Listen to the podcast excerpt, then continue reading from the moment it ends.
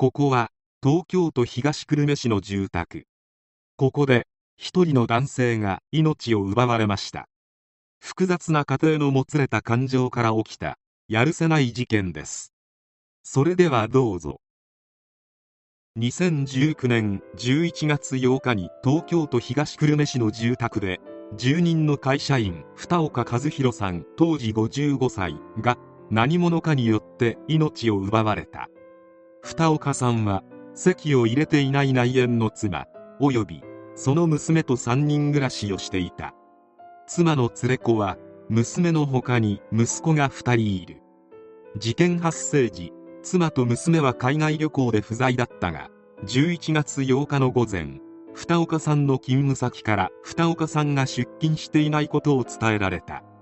そこで妻は息子の一人である三本博美に家の様子を見に行くように連絡。すると博美は家の窓ガラスが破られているとのことで110番通報。警察が到着し家に入ると二岡さんの遺体が見つかったため事件が発覚したのであった。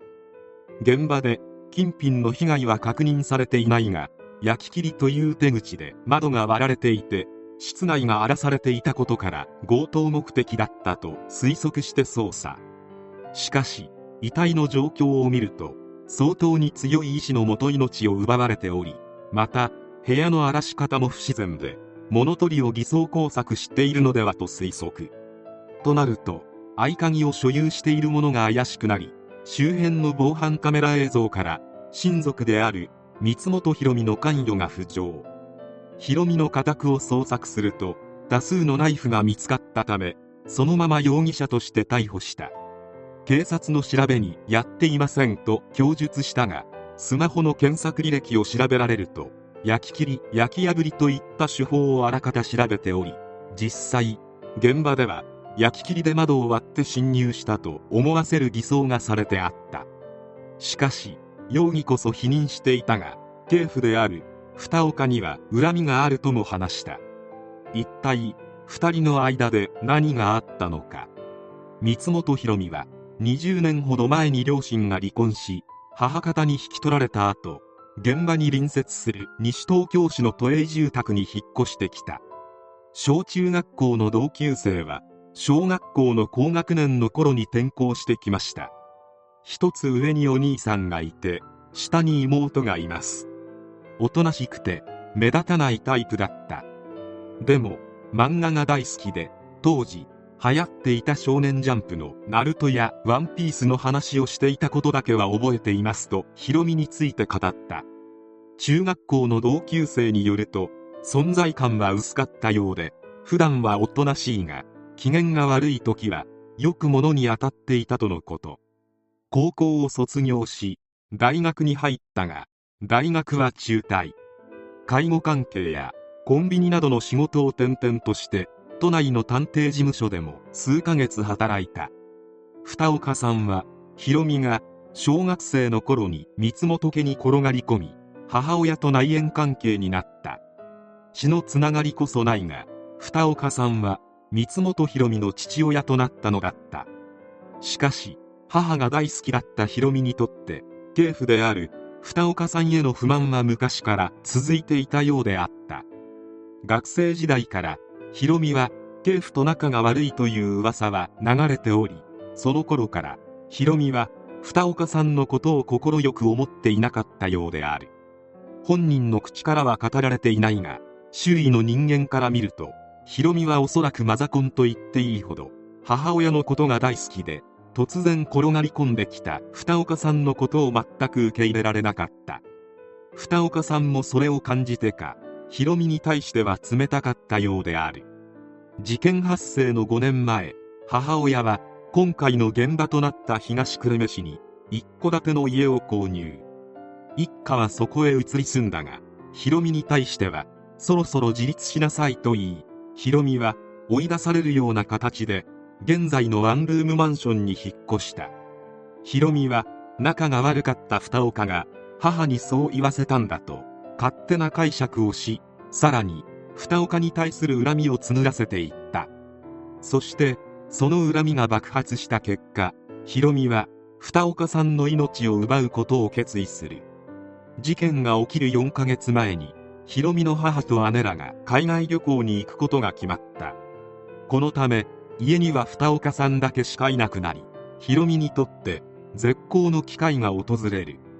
凶器もこの頃に購入しており事件を計画して準備を進めていった。そして犯行当日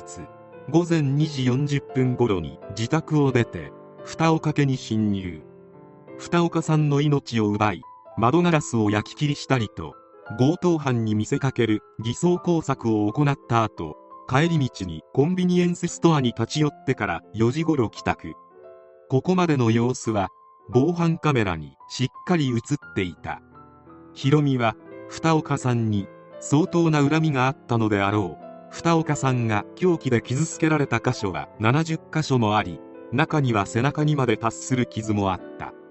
裁判にてヒロミには生まれつきの自閉症スペクトラム障害や幼少期のジップによる虐待が原因の心的外傷のストレス障害 PTSD があることが発覚。動機の形成に相当程度影響した。量刑上一定程度考慮する必要があると弁護側は説明し障害の影響などを理由に懲役8年が相当と主張。そして裁判員裁判で地裁田川支部は三本博美に懲役13年の判決を言い渡した。裁判長は判決理由で二岡さんに約70箇所もの傷があることなどを挙げ母親の交際相手として小学生の頃から接していた二岡さんの言動を虐待と受け止め恨みを募らせていた。一方的な恨みに根ざした身勝手な犯行と指摘した。事件発覚当初実は三本博美は最初の段階で犯人であると推測されていた。二岡さんの義理の息子ということもあったが博美が第一発見者として警察に通報する際一切動揺する素振りもなく淡々と状況を説明している様子を警察は不気味に思っていたからである。実家に強盗が入って義理とはいえ父親の身が危ないかもしれない状況で平常心を保っているのはやはり普通ではない。ネット上でも三本博美犯人説はすぐに浮上していた。突然やってきた父親を受け入れられなかったがために最悪な結果となってしまった事件。しかし70箇所も傷をつけるあたり我々の想像をはるかに超える恨みを抱いていたのだろう。それは三本博美本人にしか分かりえない。博美は母のことも妹のことも好きだったため本人の口から明言されてはいないが2人が旅行中に犯行を計画していたのも今回の事件に関与してほしくなかったのだと推測されている。取り返しのつかないことをしてしまったわけであるがもう時は戻らない。塀の中でしっかり自分と向き合いながら罪を償ってほしい。